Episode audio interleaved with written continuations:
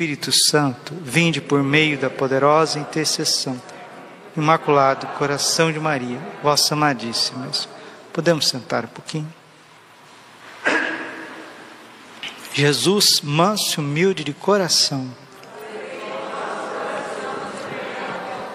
Nós nascemos cegos e mendigos, todos nós. Nós nascemos cegos criança nasce não enxerga nada. Mendiga, ou seja, mendigo é aquele que não possui nada e depende de tudo. Nascemos cegos e mendigos. Morremos cegos e mendigos, porque dependemos das pessoas até para nos sepultar, até para colocar-nos na sepultura. Quando Jesus vai curar Bartimeu, filho de Timeu, da sua cegueira e da sua indigência, ele está curando cada um de nós. A humanidade, ela é cega e indigente. E quem abre os olhos, os nossos olhos, para ver o Pai, para ver a Trindade, para ver-nos, ver-nos, ver a nossa história, que já passou, o que tem pela frente, para ver o nosso próximo. É Deus. É Ele que quer dizer para nós: eu quero ser curado, enxerga. Só que Jesus quer fazer isso do modo dele. Como que Jesus traz curas na nossa vida? Se nós queremos, se nós permitimos. O nome de Jesus, Yeshua, significa isso. Deus cura, Deus salva e Deus quer trazer para nós essa cura mais profunda. Qual cura, Padre, que a gente precisa? Em primeiro lugar, nós precisamos amar nós mesmos. Nós temos muita dificuldade de nos amar, de nos acolher, de saber ter misericórdia com a nossa história, com os nossos pecados. Se Deus é misericordioso, e Ele é, ele disse para Santa Faustina que o maior atributo de Deus, de todos os atributos, o maior de todos é a misericórdia. Efésios 2,6: Deus é rico em misericórdia. Louvai o Senhor Deus porque Ele é bom. Salmo 117, versículo 1: Porque infinita, enorme é a sua misericórdia. Deus é misericordioso. Isso significa que Deus nos vê, Deus nos vê com amor. Deus nos vê com compreensão. Deus tem paciência com cada um de nós. Ele é longânimo. Longanimidade significa isso. Ele demora para nos castigar. E ele prefere sempre usar de misericórdia conosco. Só que nós estamos grudados, grudados numa vilha numa vida que vai se tornando uma vila mesmo, eu errei aqui, mas vai se tornando uma vila, uma vila velha, uma vida velha, porque uma vida velha se torna uma vila velha, um lugar onde você não permite a ação de Deus. Padre, mas eu não saio da igreja, rezo o texto todo dia, faço isso, faço aquilo, faço jejum, faço penitência, uso a modéstia e fico na, na igreja e vou e faço e leio mensagem do movimento sacerdotal mariano, escuto as tuas homilias, escuto a homilia do Padre Francisco, do Padre Paulo Ricardo, do Padre Frei Josué, do Padre Verlando, do Frei Gilson, da irmã Hesse, tá. você pode ficar ouvindo homilia o dia inteiro, ficar fazendo devoção o dia inteiro, etc, etc, etc e não permitir que Deus mexa na sua vida, na sua estrutura. Deus quer tocar em você. Só que Jesus quer fazer isso do jeito dele. E como que Jesus entra nas misérias da nossa vida? Com a nossa permissão, com a nossa permissão.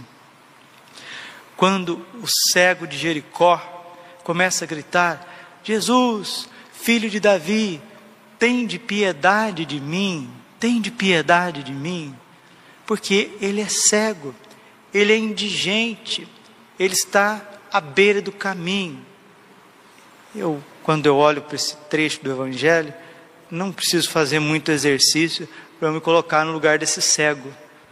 E eu preciso gritar, né? Jesus, filho de Davi, tem de piedade de mim. No fundo, no fundo, esse grito: Jesus, filho de Davi, tem de piedade de mim. Você pode traduzir assim: Jesus, filho de Davi, eu quero ser feliz. Não é verdade? Você não quer ser feliz? Quem de nós não quer ser feliz? É como se a gente estivesse gritando: Eu não aguento mais essas amarras, eu não aguento mais esse cheiro ruim, eu não aguento mais. Eu, um cego, gente, o que, que um cego mendigo pode fazer para si mesmo? Nada. E por que, que ele foi socorrido? Porque ele é um pobre em espírito. A primeira bem-aventurança, de miserável, de cego, de infeliz, em segundos, em fração de segundos, ele se tornou o homem mais feliz da face da terra. Aí está o segredo da cura, da libertação que Deus quer fazer dentro de nós. A gente pode ter todas as misérias do mundo, se a gente reconhece essas misérias e não tem a quem recorrer e grita por Jesus, Salmo 33, versículo 7, este infeliz gritou a Deus e foi ouvido. Você grita por Jesus, ele vai chegar perto de você. Ele vai dar jeito na tua vida. No fundo, no fundo, esse grito, Senhor, filho de Davi, tem de piedade de mim, é um grito de alguém que não quer morrer, não quer acabar com a sua vida, mas é alguém que quer ser feliz. Tem situações na nossa vida, do dia a dia, que vai, vai colocando a gente cada dia, cada dia mais distante de uma realização pessoal. Gente, Deus nos criou para ser feliz. João 10, 10. Eu vim para que tenhais vida e vida em abundância. A primeira palavra que Jesus pronunciou nas suas pregações, nos seus ensinamentos, foi essa: felizes. Felizes os pobres em espírito, felizes os mansos, felizes os misericordiosos, felizes os pacíficos, felizes aqueles que promovem a justiça, felizes aqueles que são incompreendidos, perseguidos. Santo Afonso de Ligório, quando ele vai falar para nós do segredo da felicidade, qual que é o segredo para a gente ser feliz?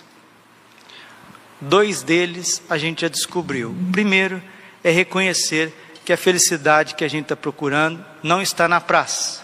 Você não compra ela. Você não acha por aí, na internet, você não acha na internet, você não acha no, no, no site de busca, de compra, você não acha.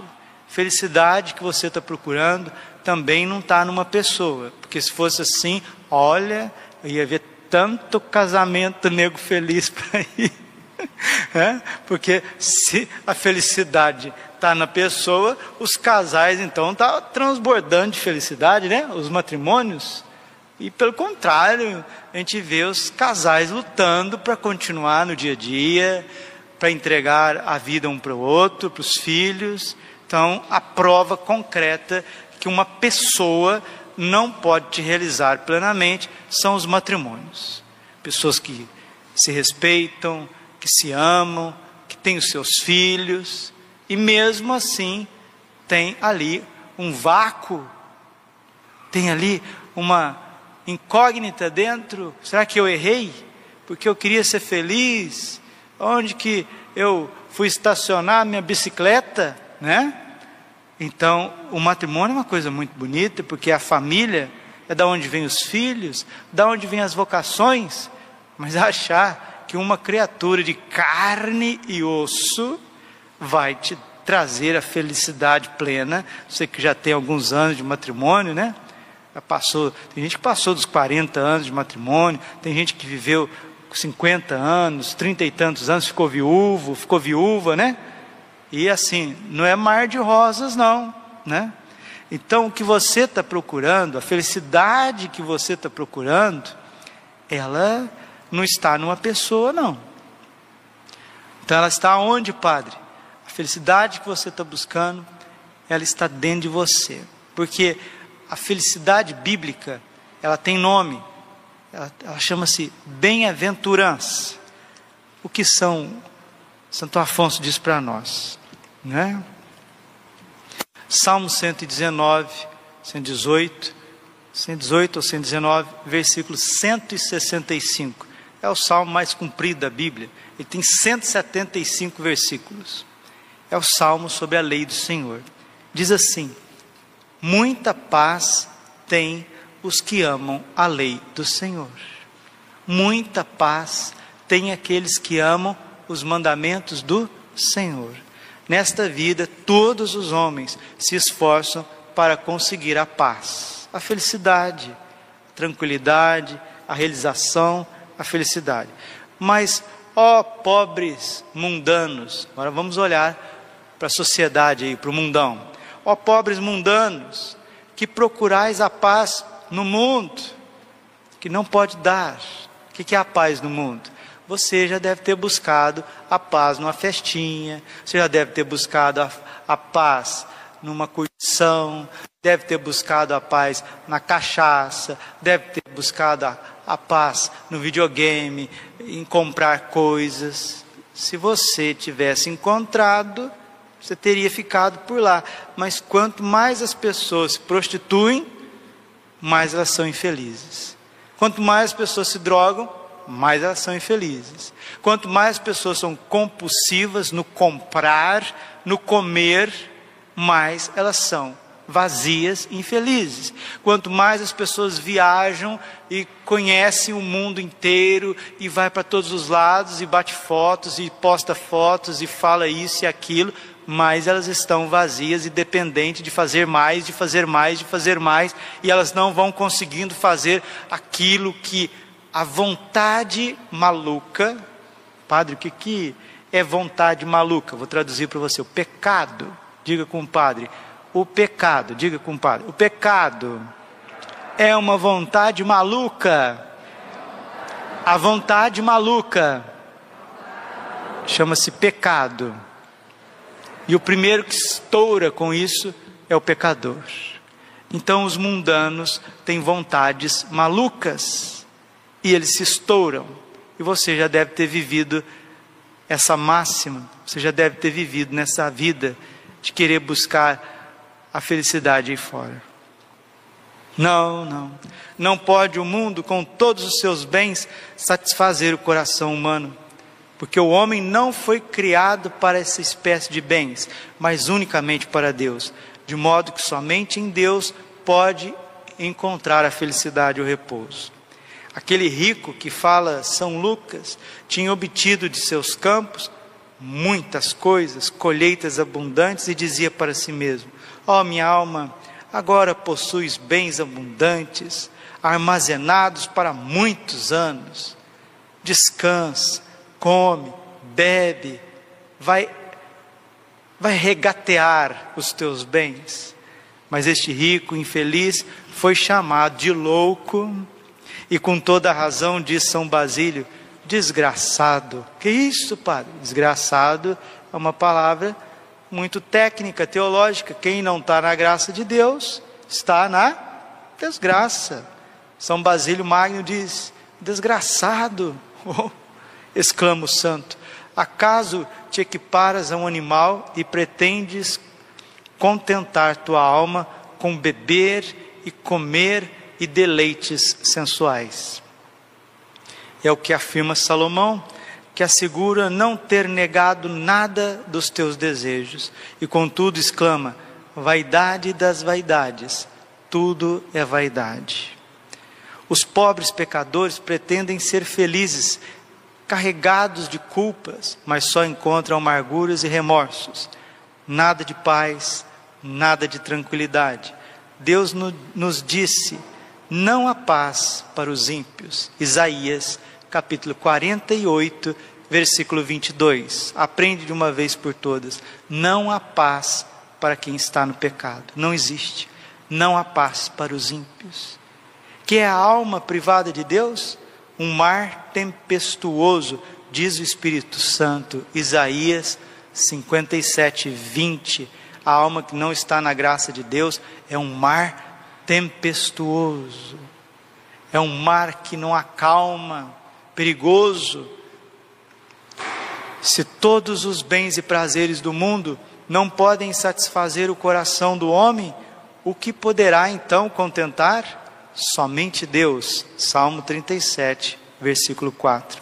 Santo Agostinho, enquanto se ateve à vida dos prazeres carnais, jamais teve paz. Mas quando passou a entregar-se a Deus, fez esta confissão ao Senhor: Meu Deus, vejo agora que tudo é dor e vaidade, e que só vós sois a verdadeira paz da minha alma. Como sabe Deus, ao contrário, contentar as almas fiéis que o amam? Está escutando? Se você é fiel e ama Deus, Deus vai te contentar, Deus vai te preencher. Se você não está no mundão, não está fazendo coisa errada, está na graça de Deus e não está sentindo essa paz, o que está acontecendo? Tem alguma coisa muito errada. É? Santo Agostinho mesmo diz: o pecado é o motivo da tua tristeza, desde que a santidade seja a tua alegria. São Francisco de Assis, São Francisco de Borja, São Felipe Neri, que celebrávamos ontem, São Francisco Xavier, Santa Teresa d'Ávila, são apenas alguns dos santos que diziam encontrar mais contentamento numa gota celestial de consolação que em todos os prazeres deste mundo. São Francisco Xavier, arrebentado de fazer missões, atravessando mares, ilhas, batizando nativos, às vezes ele parava à noite para rezar e começavam a vir as consolações divinas. Ele tinha que desabotoar o hábito assim e abrir um pouco a, a, a, o colarinho da batina, abrir o peito assim, porque o coração dele começava a pegar fogo de tanto amor que Deus colocava nele. Assim acontece com as almas que têm paz. Padre Pio de vez em quando dizia: Não, Senhor, basta, não aguento mais. Se o Senhor continuar desse jeito, eu morro, eu morro de amor. Eu morro de amor. Quando Deus abraça, quando Deus beija a alma, quando Ele toca no fundo, ah, meu Deus do céu, que deleite, que alegria, que paz, que vida nova. Mas, Padre, eu não sinto essas coisas, mas não é para sentir, meu filho. Não é sentimento, é santidade. Santidade não é sentimento. Você vai ver a beleza da paisagem se você escalar a montanha. Se você não subir no alto, você não vai ver a beleza da paisagem. Tem gente que está aqui embaixo que quer ter todas as a vida da graça de Deus, não vai ter. Nessa terra é luta. Jó 7:1. É uma luta a vida do homem sobre a terra, mas sobe o monte, como diz São João da Cruz. Vai subindo o monte, vai subindo o monte da tua vida. Cai, levanta, arranha o joelho, suja a mão, às vezes você cai até com o rosto no chão, suja tudo, fica cego, pede a misericórdia de Deus, começa de novo, continua.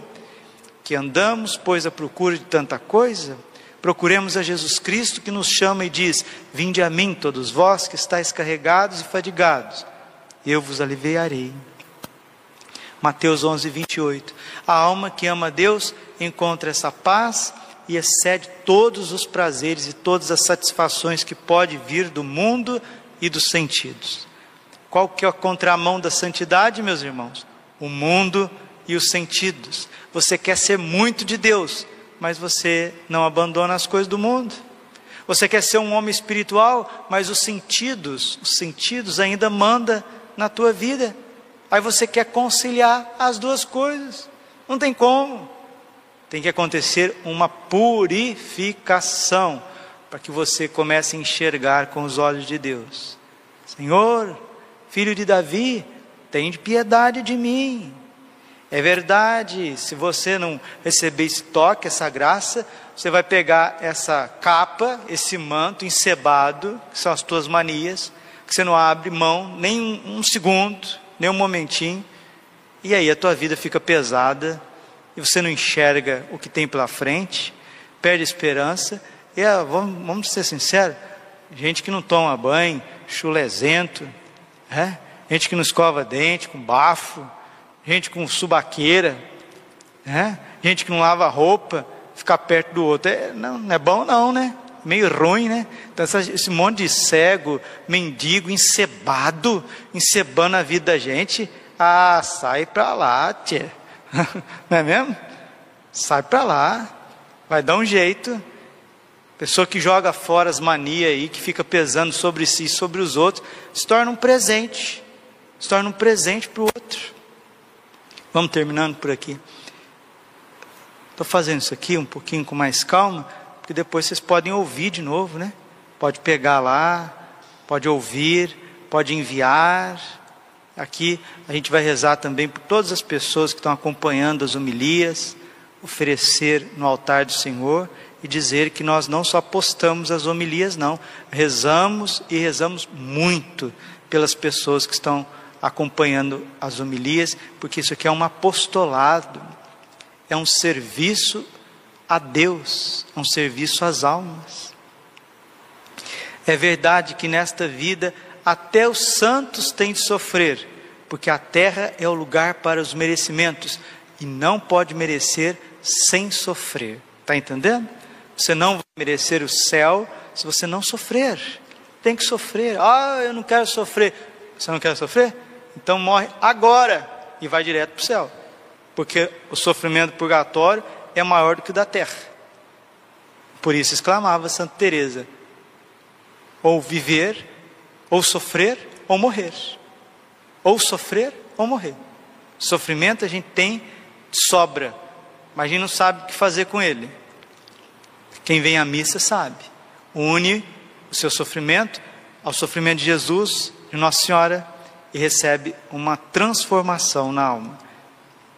Diz, contudo, São Boaventura, que o amor divino é semelhante ao mel que torna doce e agradáveis as coisas mais amargas. Isso mesmo. Você que tem paz porque ama Deus, a dor se torna também uma consolação. Porque São Paulo diz no começo da segunda carta aos Coríntios, né, ele diz assim: se crescem também as tribulações, crescem também as consolações. Quem ama Deus ama sua divina vontade e é por isso que goza espiritualmente nas próprias tribulações, porque sabe que resignando-se agrada e compraz ao Senhor. Oh meu Deus, os pecadores desprezam a vida espiritual e nem conseguem experimentá-la.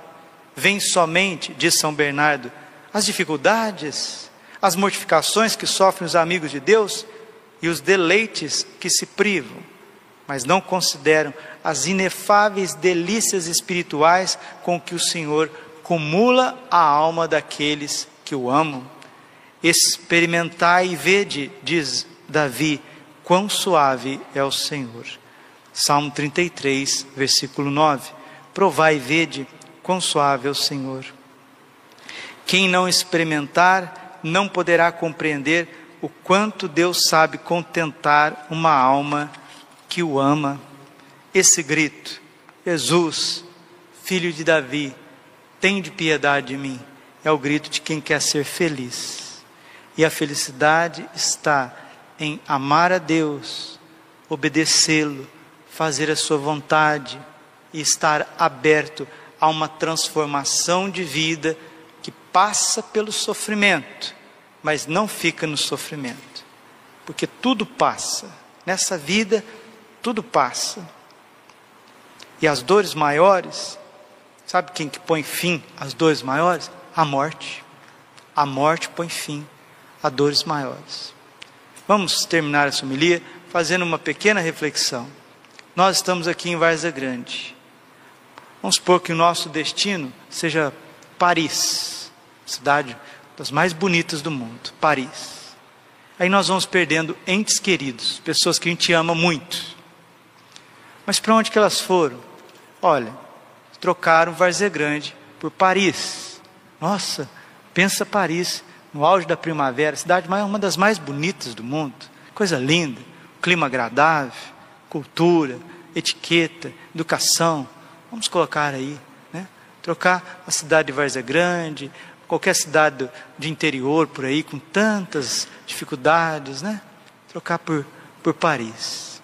Então as pessoas que a gente perde, que a gente ama muito, nós não perdemos elas. O nome não é esse. Ah, eu perdi tal pessoa. Não.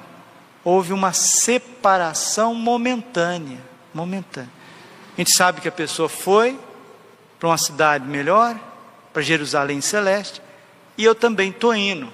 Só que se eu não fui ainda, é porque eu tenho uma missão aqui nessa terra.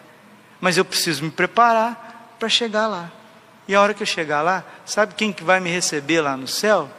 As pessoas que eu mais amo. Um dia, a filha do padre, filha espiritual do padre Pio, né? Cleonice, né? que ajudou o padre a vida inteira. Um dia ela perguntou ao padre Pio: Padre, nós vamos no céu encontrar os nossos entes queridos? Ó, oh, sim, minha filha. Se não encontrássemos, não seria o céu. Não seria o céu. Então, nós seremos recebidos por Nossa Senhora, por São José, pelos santos, pelos nossos entes queridos. Nossa, Padre, então dá vontade até de morrer. Olha, eu vou te dizer uma coisa, pensando bem, né? Pensando com mais profundidade, com mais calma, fazendo uma confissão boa, mas daquelas boas mesmo, né? E pedindo a purificação da alma. Quando for a vontade de Deus, fazer igual na oração das completas, né? Pode deixar agora o vosso servo ir em paz, porque os meus olhos contemplaram a salvação que vem de Deus. O dia que eu morrer, vocês não ficam tristes não. Vocês só reza bastante missa, mas reza assim bastante mesmo, né? Porque, olha, eu vou para o lugar que eu mais aspiro, dia e noite eu aspiro pelo céu. Penso no céu, quero o céu. Né? Se fosse para eu escolher, se eu pudesse escolher, eu escolheria partir. Se eu pudesse escolher. Eu só não parto, porque vontade de Deus tem que ser feita. E se eu estou vivo, por causa de duas coisas, porque Deus quer me santificar, para que eu possa ajudar mais pessoas que estão ao meu redor. É por isso que você está vivo. Você está vivo porque você não é porque você é pai ou mãe, ou casado, ou porque você quer fazer uma faculdade, você quer fazer uma realização. Não, não, esquece isso. Você conversa fiada. Você está vivo porque Deus quer te santificar, quer te curar, tirar da cegueira, da indigência, transformar a tua alma. E aí também tem pessoas que dependem muito de você. Tem que transformar a vida delas no amor, no amor e aí você pode ficar em paz. Esse homem foi curado dessa cegueira, de um materialismo, foi tirado dessa indigência de falta de realização pessoal e seguiu Jesus de perto. E quem segue Jesus termina onde? Aonde que o nosso segmento de Jesus vai parar? Me diga aonde? Aonde? Aonde que vai chegar o segmento de Jesus? No? Na onde vai chegar? Na onde vai chegar? Ah, eu não quero ir para lá não. Então você não segue Jesus, cabritão. você está seguindo teu umbigo sujo ainda. Tem umbigo que lavar o umbigo. Está seguindo um umbigo. Tem gente que não consegue nem ver o umbigo. Segue Jesus Cristo com coragem. Ele te chama. Ser curado. Glória ao Pai, ao Filho e Espírito Santo como era no princípio, agora e sempre. Coração imaculado de Maria, confiança, saúde e vitória.